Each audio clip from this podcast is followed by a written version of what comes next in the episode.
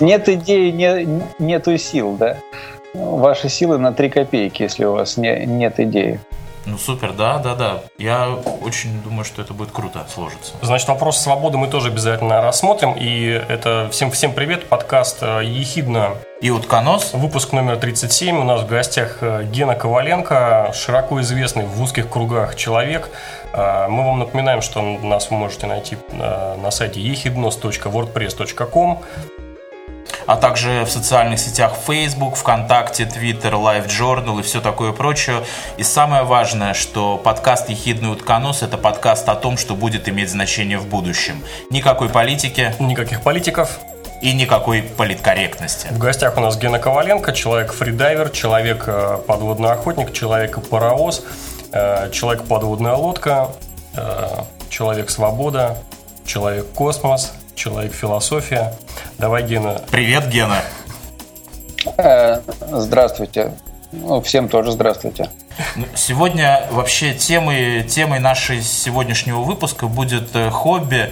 И мы неспроста позвали Гену, мы уже все раскрыли карты, потому что на наш скромный взгляд Гена, у него невероятно интересное увлечение. Я думаю, что мы сегодня поговорим широко на эту тему. Это будет интересно не только нам, но и слушателям. Я думаю, Гене будет рассказать нам тоже что. Интересно хобби в самом общем смысле этого слова. И более того, мне вот интересен именно подход Гена. То есть это на мой, э, на мой вкус, на мой взгляд и на мой, по, моим, по моим данным, да, в моем окружении единственный или первый человек, который э, сделал э, хобби ну не сказать, что бизнесом, но и не сказать, что прям монетизировал, но заставил э, хобби работать на себя.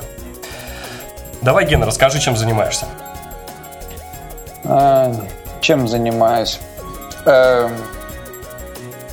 э, лет более 10 назад э, занялся подводной охотой, фридайвингом, потом, потом были курсы, потом было много соревнований, где Потом было «Делай как я», а, завлекал народ а, на, на свое отражение.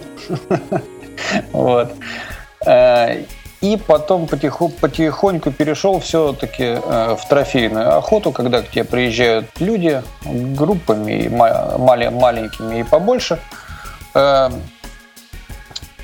чтобы ну, получить чего-то такого эдакого, за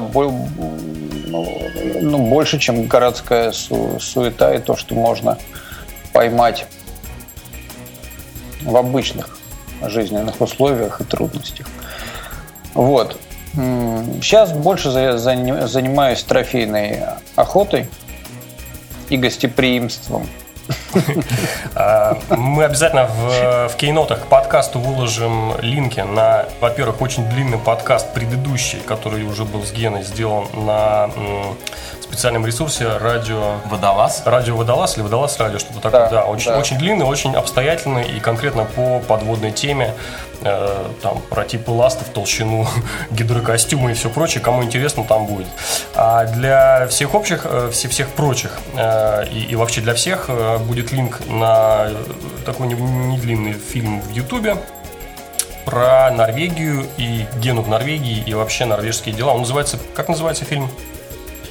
За, за замечательный день. Замечательный день. А мне еще, кстати, очень понравился сайт. Я посмотрел вообще, излазил весь э, сайт, там посмотрел огромное количество вообще невероятных фоток, там почитал всякое, ну просто круто. А вот если вернуться вот к нашей как бы основной теме хобби, то вообще в принципе что такое вот хобби? Человек ведь занимается хобби, чтобы отключиться немножко, отойти вот от э, повседневной суеты, как-то в среде единомышленников э, найти какую-то отдушину и, я не знаю, как-то отдохнуть, что ли, да? Э, вот правильно я понимаю, Гена, что в твоем случае примерно так это вообще все и начиналось, и получилось? Ну, и да, и нет. Я думаю, что хобби, оно у людей на разных уровнях. Э, у кого-то после работы, у кого-то в кругу таких же, как он, раз в неделю. А вот. У кого-то все-таки хобби начинает вымещать все остальное. То есть оно все-таки превалирует над э, остальными его жизненными задачами, и тогда уже жизнь подстраивается. Но это уже люди идейные, которые хотят, наверное, жить именно жить в своем хобби. Но, но жизнь не дает забывать и об остальных а, вещах. А правильно я, я понимаю вот э, с твоих слов, что в принципе а, ну вот ты такой, я так понимаю, что ты человек азартный, что, допустим, если бы это был не фридайвинг или, допустим, не трофейная охота, а, предположим, я не знаю, там, езда на мотоциклах, то ты также вообще со всей душой и со всем энтузиазмом отдался бы этому хобби? Или вот именно почему-то тебя потянуло именно вот в эту сторону? Я думаю, что человек все-таки заложник, заложник своей натуры – и в каком-то возрасте его, его уже видно. Э, в моем случае произошло так, что в какой-то момент я себе запретил все опасные виды увлечений, такие азартные. Ну, напомню, были 90-е.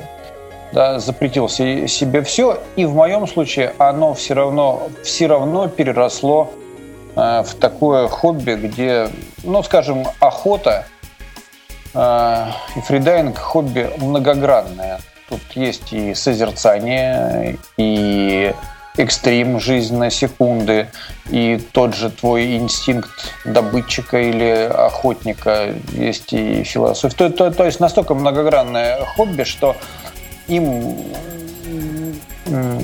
как сказать, занимаются уже, в принципе, довольно взрослые мужчины, которые в жизни что-то видели и вот к чему-то пришли, я бы сказал, так, к, к истокам, наверное. Э, сразу оговорюсь э, адреналинщиком, да, э, адреналин на каком-то уровне нет. Адреналин это на уровне начинающем. Это, как говорится, для подростков и детей. Да, ты должен отвечать за каждую секунду свою, обдумывать все заранее. То есть ты должен быть очень, очень сконцентрированным. Праг- прагматичным. Да, да, да, да, прагматичным, потому, потому что, ну, э, скатиться с горы на лыжах, вау, остановиться перед лесом, и я почему-то не упал, не разбился, и как это все произошло, я не понимаю, вот это не из этой оперы. Вот тут ты живешь уже в природе, где, ну, ну, ты должен быть или ее частью, или ты, ты там не, не гость, и ты не в зоопарк пришел. Я понимаю, ты постоянно пытаешься как бы к фридайвингу, к своей, к своей как бы сфере интересов немножко нас... Э, Подождите, ребята, вы хотя бы в двух словах расскажите про фридайвинг. Подожди, вообще. подожди, нет, я хочу начать с общего. Вот э, в нашем, на нашем любимом ресурсе в Википедии э, есть э, статья про хобби. Да. Я, я ознакомился, по крайней мере, с первым абзацем. Дальше уже все понятно. Первый абзац говорит, что э, хобби э, это увлечение, чем человек занимается вне работы, и что для удовольствия, и э, хобби имеет огромный положительный э, психологический эффект. И более того, человек, когда занимается хобби, он может чему-то научиться, чего он не знал. То есть это развивает. То есть в хорошем случае, даже если вот представить какой-нибудь случай филателии, да, человек начинает узнавать про марки, начинает копаться в истории, начинает копаться в каких-то там сборниках, в, ходит в библиотеку, знакомится с другими умными людьми, у него расширяется кругозор, расширяется как бы сфера э, ну, э, общения. А, то есть в самом общем э, понимании хобби это такая штука, она развивает. То есть если ты, скажем, вдруг начал чем-то заниматься, ты так растешь. Э, растешь, разбухаешь и, и, и в разные стороны, причем в разные стороны. То есть ты можешь, я опять беру самое тупое собирание марок, да, то есть ты можешь ездить куда-то э, на какие-то там блошиные рынки, выискивать супер какие-то редкие экземпляры. Но ты поехал в другую страну, ты ознакомился с другой культурой, ты нашел, ты начал что-то говорить на каком-то другом языке, какие-то там элементарные азы, ты увидел немножко вокруг, да, хоп, у тебя как бы появилось новое знание. И опять дальше, если ты там в каком-то клубе филателистов, ты общаешься, у тебя расширяется круг знакомств, тром-пам-пам, пошел, значит, сарафанное радио и так далее. Вот теперь применительно к фридайвингу. Расскажи мне вот про вот этот... Э, э, не то, что даже фридайвинг, вот фридайвинг и подводную охоту. Как это развивает и э, какой психологический эффект положительный э, это имеет. Вот мне кажется, сейчас мы можем просто замолчать с тобой на полчаса. И полчаса Гена будет рассказывать про положительный психологический эффект и как развивает его хобби. Давай. Э, думаю, что не буду раскрывать там широко, потому что не хватит времени. Э, расскажу с той стороны, что, ну да, да, что мы приобретаем, как бы увлекаясь этим. Э, я думаю, что мы вообще сейчас, сейчас живем лучше, чем любые короли или имущие люди прошлого, и даже всемогущие люди, потому что э, фридайвинг, подводная охота предполагает перемещение. То есть ни один из, из прошлых э, всесильных людей не, не, не мог перемещаться так, как мы сейчас на, на самолетах, и смотреть весь мир. Да? Э, оказываться в других точках мира. Даже моряки, как правило, у них э, мир смотрели, у них была одна кругосветка в жизни или две. Дай бог еще надо было вернуться год в одну сторону, год, год в другую, и, и тогда он мог всю жизнь рассказывать, сидя в баре за кружкой пива, о том, какой он молодец и что он видел. И откуда у него деревянная нога. Вот. Мы сейчас по сравнению с ними боги, потому что можем в год по нескольку раз оказываться где-то. Да. А, ну, э, фридайвинг сейчас больше ушел, конечно, в спорт. Вот. Э, преимущество для обычных людей очень простое. А, вдруг ты можешь э, научиться нырять и оказываться на глубинах причем довольно, которые еще недавно совсем считались довольно серьезными, то есть до 20-25 метров любой человек в принципе за два курса там оказывается. Преимущество – это спорт или увлечение свободных. Объясняю, если ты дайвер и тебе нужны баллоны для погружения, у тебя час 45 минут в определенном месте, по определенному маршруту, под присмотром Э, под присмотром гида, дайв-мастера и за деньги. Если ты фридайвер, купил себе ласт и костюм, где, где холодно, где не холодно, он не нужен, ты можешь э, нырять в разных местах часами. Если вы спросите нахождение под водой, так суммированное нахождение под водой, оно рядом с дайверским, а объем того, что ты увидишь и проплывешь, потому что, ну, дайвер, он все-таки медленный под водой, а фридайвер, он обтекаемый, быстрый, ловкий. Ну, как немножко мы похожи, стремимся к рыбам. Вот. Если один посмотрит 300-400 метров а, дна то другой может перемещаться на километры и нырять, где э, ему больше нравится, не завися ни от кого.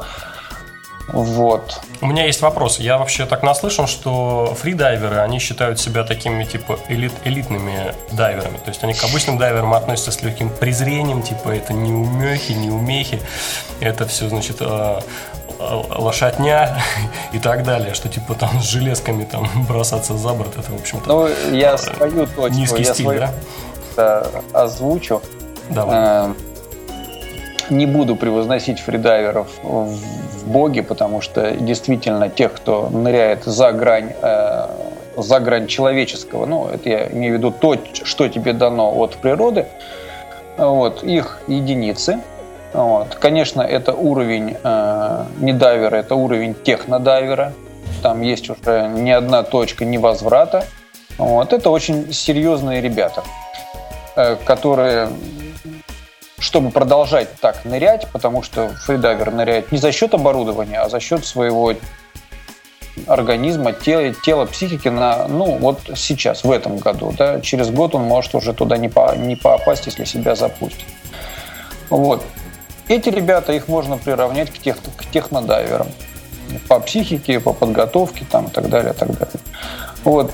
Э, ну, а так как в любом таком увлечении есть люди ограниченные, которые чувствуют себя после пяти минут богами, и их там прет, и, и, и крючит, и они там что-то о себе думают, да, ну, конечно, это увлечение не без них. И с такими сталкиваешься, ну, ну что поделать, ограниченность, она вот. Это, это ограниченность, я думаю.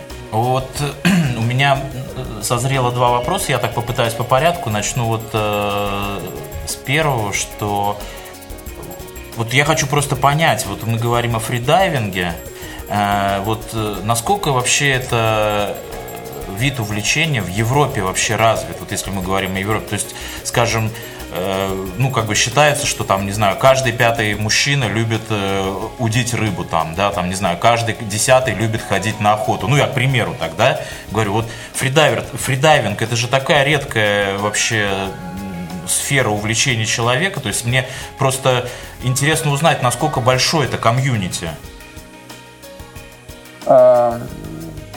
Ограниченное, не, не, небольшое, небольшое общество, назову причи, причины, хотя сейчас туда народ все больше и больше идет.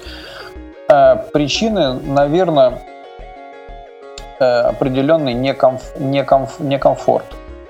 Э, ныряя на глубину, ты сталкиваешься со, сразу с инстинктом самосохранения, который тебя оттуда гонит, который э, работает с твоей психикой не в ту сторону. Вот. И вообще это надо, ну, все-таки напрягаться и расти над, над собой. Э, большинство, теперь о, о мужчинах не, не, немного, да, большинство мужчин просто так в, в, в, такой, в такую некомфортную зону не полезут, и если не надо что-то, да. Я больше считаю, ну, то есть для большинства фридайвинг это как спорт, это как средство э, перейти в другое увлечение, в ту же охоту, пострелить рыбу больше, нырнуть глубже. Но это как средство. Вот как средство, я считаю, это хороший вид спорта на каком-то этапе э, развития. А дальше у тебя там фотоаппарат или глазами ты будешь смотреть или еще что. Долго там за за застревают немногие. Кому цифра, кому вот я такой весь мастер, размастер, вот я так учу, я весь гуру, вы все ученики. Вот. Я больше всего видел тех, кто там задерживался именно, чтобы перейти в гуру и кому-то кому-то кого-то чему-то учить и вот самосознание, что он лучше начинающих, вот такое у него большое, что он там остается. Вот. Хорошо, а слушай, а вот в двух словах тогда расскажи такую вещь. Вот получается, что, ну, если, допустим, это комьюнити, вот как ты сказал, оно в принципе не очень большое, то есть если речь идет о каких-то, допустим, соревнованиях, то я так понимаю, что, в принципе, ты всех своих там партнеров или там, я не знаю, там э, людей, с кем ты соревнуешься, в принципе, знаешь в лицо по факту получается. Но я сразу говорю, чтобы ложное, ложное себе мнение не формировать. Если раньше я был выступающий, там, охотник, фрида, фридайвер, то сейчас я просто работаю с, с людьми в том диапазоне, в котором мне, мне интересно. То есть я сейчас не соревнуюсь. Фридайвинг соревновательный ушел, ушел э, за грань уже, то есть обычного и человеческого, да, там выступают люди, которым дано, и они это в себе раскрыли, спортсмены, которые перестроились в э, фанатики, опять у кого это получается. То есть там люди уже давно ушли за грань. Соревноваться с, не, с, с ними, скажем, можно, возможно, только единицам, очень сложно. И, допустим, тот фридайвинг, который я понимаю сейчас, вот, с группой ребят из НДЛ, это такой продвинутый снорклинг, ныряние для людей. Угу. Вот человеку э, подводный мир, он интересен, грубо, грубо говоря, на первых 10-15 метрах. Дальше, допустим, в Норвегии с 20 метров растения перестают расти. Да. Дальше попадает меньше света. Там мы говорим сейчас о глубине, ты понимаешь? Цвета. Да, мы о говорим глубине. о глубине. 20 метров глубины. Так вот, угу вот освоить именно э, продвинутый снорклинг там, до 20-25 метров, я, я считаю, что это гораздо важнее, ты больше увидишь, чем ну, скользить в глубине, ни на что не обращая внимания там, и так, так, так далее. То есть ближе к людям, ближе mm-hmm. к обычным э, людям. Э, вот очень хорошо ты затронул эту тему в своем ответе э, предыдущем, эм, что сначала ты был выступающий и соревнующийся фридайвер, э, то есть ты некоторое время, ну, грубо говоря, нарабатывал себе некоторый авторитет, некоторое имя, какие-то там заводил знакомства, то есть обрастал вот этим всем, как это, нетворкингом таким занимался. И в какой-то момент решил больше этим не заниматься, Почему это так случилось, мы сразу отсылаем ребят, кому интересно, слушайте вот этот большой длинный подкаст на Водолаз радио. Там подробно Гена рассказывает, длинная история тоже. Вот, но э, мне интересен вот этот сам процесс. И, и сейчас ты говоришь, ты просто э, привозишь людей, ты гостеприимный хозяин, ты им показываешь интересные места, наверное, видимо, рыбные места, э, хлебные. Э, и э, как бы слегка обучаешь, видимо, там надоумливаешь, или как это сказать, объясняешь, как правильно вот в этом конкретном месте охотиться, что делать, что ну, не да, делать, да? да. Вот мне интересен, собственно, именно этот процесс перехода. Когда ты просто соревнующийся фридайвинг, фридайвер, и потом ты э, из этого хобби, из вот этого э, занятия, скажем, для души или там для удовольствия, да, ты потихоньку начинаешь выстраивать, э, я не могу назвать это бизнесом, но дело. Ты, занимаешь, занима, ты начинаешь заниматься этим как делом. То есть вроде как, ну, дело. Ты делаешь это делом своей жизни, наверное. Вот мне интересен этот процесс, э, и что ты можешь об этом рассказать вообще? Эм, ну, наверное, через это все-таки надо пройти, потому что если через себя не пропустить, Э, скажем, все сложности, да, то после этого трудно кем-то называться. Ну, ты можешь, ты можешь не говорить конкретно там о своей ситуации. Может быть, у тебя выработались какие-то там э, да. идеи, мнения, какие-то там мысли на этот счет, что вот, наверное... Я, я объясню. То есть, вот по прошествию, там, скажем, каких там 6-7 выступательных лет, вот, ты понимаешь, что ты, в принципе, тратишь огромные силы, плюс еще на, на, надо спонси, спонсировать любые, любое свое увлечение. Вот, э, чем мы сейчас тоже, ну, это бонус. В Советском Союзе такого не было. Э, ты можешь разменять свою жизнь, а это каждые вторые выходные, а то и первые, это заезд, разведка, отдых, большой труд – битва, маленькая жизнь, победа, финал, процесс. Вот. В итоге блестяшка или медалька. Ну и мы все счастливы, да, то есть, но на это размениваются годы. Это, конечно, большой тяжелый опыт. Вот. В какой-то момент я, ты понимаешь, что в принципе это все прекрасно, но повторяемость присутствует, дальше ты не двигаешься, и ну, одни и те же места, одни и те же там люди, соревнования – вот, и ты начинаешь терять опять жизнь, ну, года. А я хочу как бы жить. То есть теряется да? мотивация? Мотивация теряется, да. То есть жить в природе, э, продолжать охотиться в разных местах, в разных местах мира по, по-умному, ну даже можно сказать спокойно. Вот. И, и что-то для себя открывать. И вот на этом переходе есть два пути. Если у тебя есть какая-то база все-таки для этого, ты постарался где-то когда-то. Ну, или стараешься тоже параллельно, да, потому что все параллельно. Э, два пути. Или ты будешь э, это делать ради себя любимого и пойдешь гораздо дальше в этом хобби, уедешь дальше, чаще где-то будешь в разных местах со, своими там э, двумя-тремя тоже продвинутыми друзьями, идейными, или ты будешь увлек... Э, то есть работать э, с народом. При работе с народом не раз придет мысль, что да я сейчас все это брошу, да мне это не надо, там так далее, так далее. Угу. Вот. Работа с людьми, она сложная. И если ты в себе не находишь этой мотивации. Вот для чего-то это мне надо, почему-то это мне надо. Чтобы закончить, я могу сказать так, я стараюсь себя в, в этом не, не перегружать. Во-первых, это не мой единичный доход, скажем. Сейчас, когда вкладываются деньги, это уже надо называть все-таки работой. Uh-huh. Вот. И я себя от этого немножко защищаю. То есть я принимаю не все группы, я не со всеми общаюсь, и более как бы это не... Ну, пусть никто не, не обижается, я считаю, что по-другому нельзя. Люди приехали, я счастлив. Люди не приехали по каким-то причинам, я счастлив вдвойне. Э, Гена, вот такой вопрос. Слушай, а какими качествами, э, я думаю, что многие люди, у которых есть какое-то увлечение, которых, у, у которых есть хобби, они рано или поздно задаются этим вопросом. Вот какими вообще качествами нужно обладать и вообще что нужно сделать, чтобы правильно монетизировать свое хобби, чтобы оно ну, из твоего хобби, из дела, которое ты любишь всем сердцем, да, вот э, стало делом, которое может тебе приносить доход?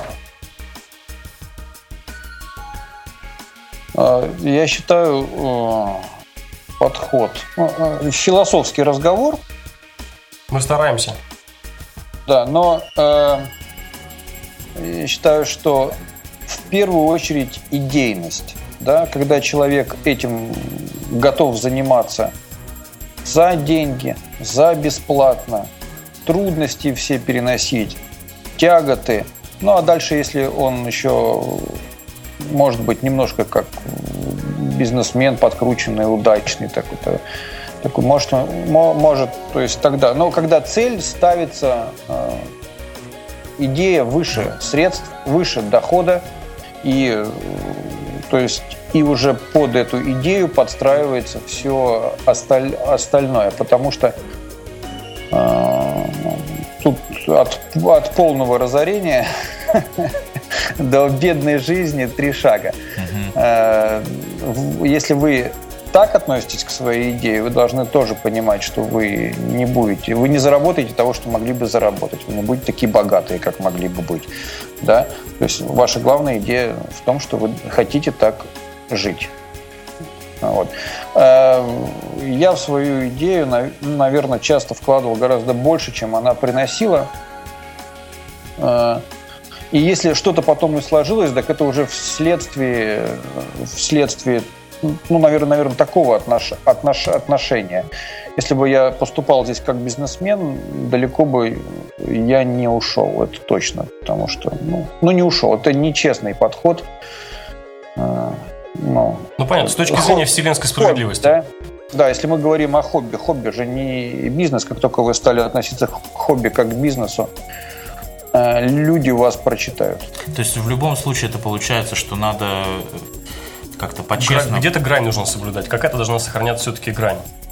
Ну и прежде всего вообще, если ты это дело любишь так вот по-честному, всем сердцем, да, там с душой к нему, то э, вероятность того, что оно когда-нибудь тебя, тебе ответят взаимностью, она выше. Слушай, а ты не думаешь, э, что э, вот отличие бизнеса работы и бизнеса хобби вот именно в возможности и желании иногда сказать нет? Отказать? Да, именно так. То есть, если, например, есть... ты повязан и конкретно просто за баблос это делаешь, то ты соглашаешься со всеми, кто к тебе приедет, соглашаешься со всеми этими странными кренделями, со всякими закидонами и просто как бы ну, да, тянешь свою лямку. Очень много случаев было, что приезжают к тебе ну, без пяти минут олигархи, приезжают очень такие крепкие, серьезные люди, как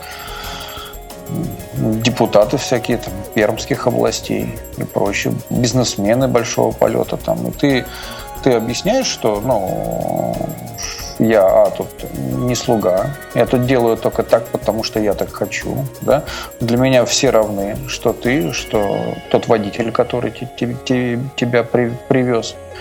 Вот. И я делаю услугу в, э, в том варианте, в котором я ее вижу, да. Вот приезжает же, вот ты должен, вот надо так, я был в Турции там или где-то еще. Но объясняешь, что я тебе вообще лично ничего не должен. Вот. И, ну, как бы Ну, я бы сказал, что процесс обоюдный. Да?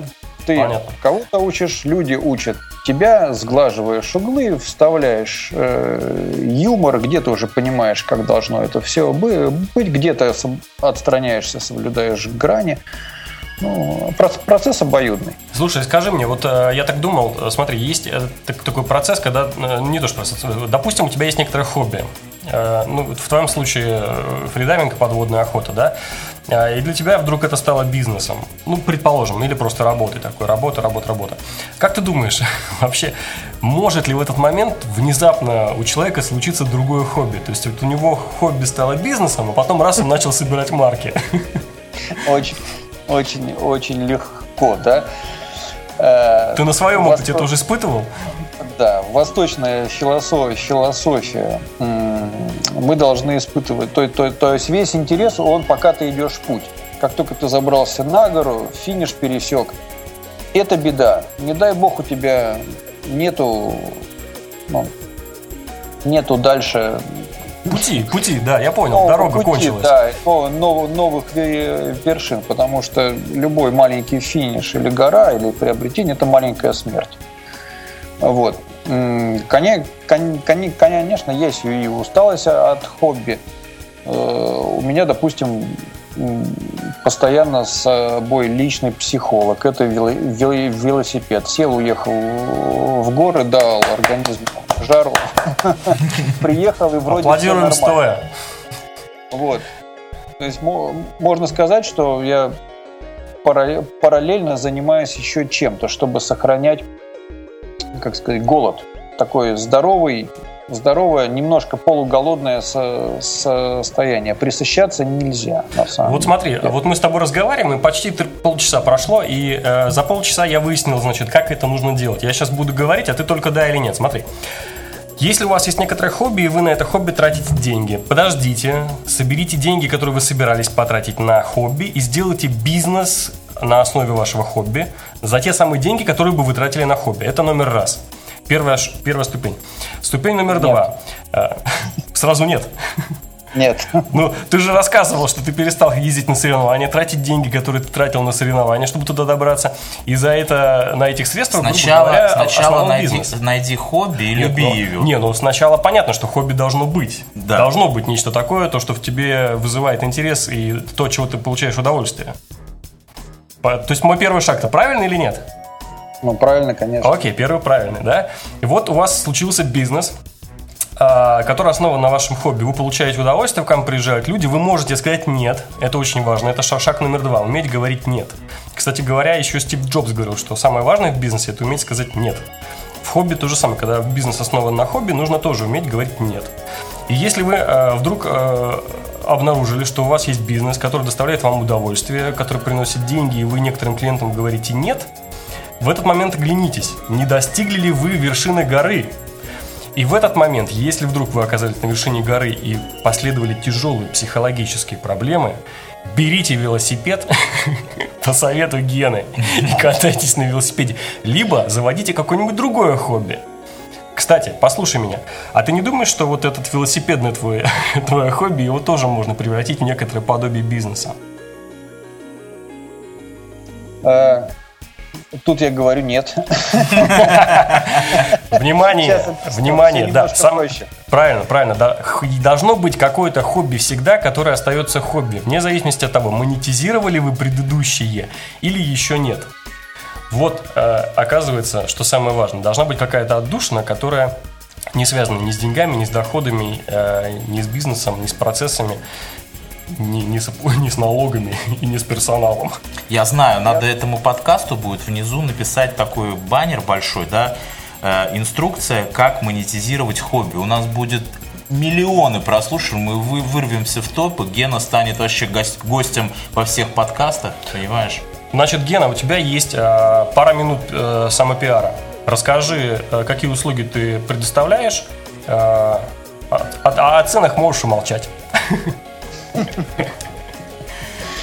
Эм, очень быстро. Э, в Норвегии есть Лафатенские острова, которые протяженностью 240 километров. Они отделяют от материка кусок моря. Получается такой треугольный залив, внутреннее море. Там не, не рестится вся атлантическая треска. И идет промысел испокон веков. Вот мы в этом месте принимаем людей. Люди рыбачат, э, охотятся, э, занимаются дайвингом, ходят э, немножко в горы, вот, просто открывают для себя Норвегию. Ну, а Лафатены считаются жемчужиной Норвегии по своей красоте. Вот, в принципе, все. Ну, могу добавить еще любой человек, кому там дали спиннинг в руки, становится рыболовом в 5 минут. А немножко, и потом еще немножко норвегом. У нас последний вопрос. А, слушай, мы когда готовились к сегодняшнему выпуску, я к Гене обращаюсь, э, у меня есть э, мои друзья близкие, э, среди них есть большие любители рыбной ловли, фидерная рыбалка. Я у них спросил, вот у нас э, в подкасте будет гость, э, какой вопрос ему можно задать. И меня, меня спросили, у тебя спросить очень такой философский вопрос. Вот когда речь идет о трофейной рыбалке, если ты, допустим, э, охотишься за какой-то большой, какой-то суперценной рыбой, и ты, ты ее стреляешь, и она у тебя уходит, но уходит раненая, ты вообще потом испытываешь какие-то угрызения, муки совести?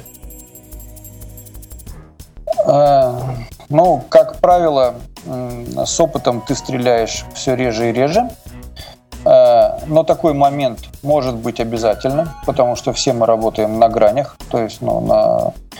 но заживаемость рыбы колоссальная. То есть, если она ушла, она порвала мя- мягкие ткани, скорее всего. И, скорее всего, это будет, будет, будет спина.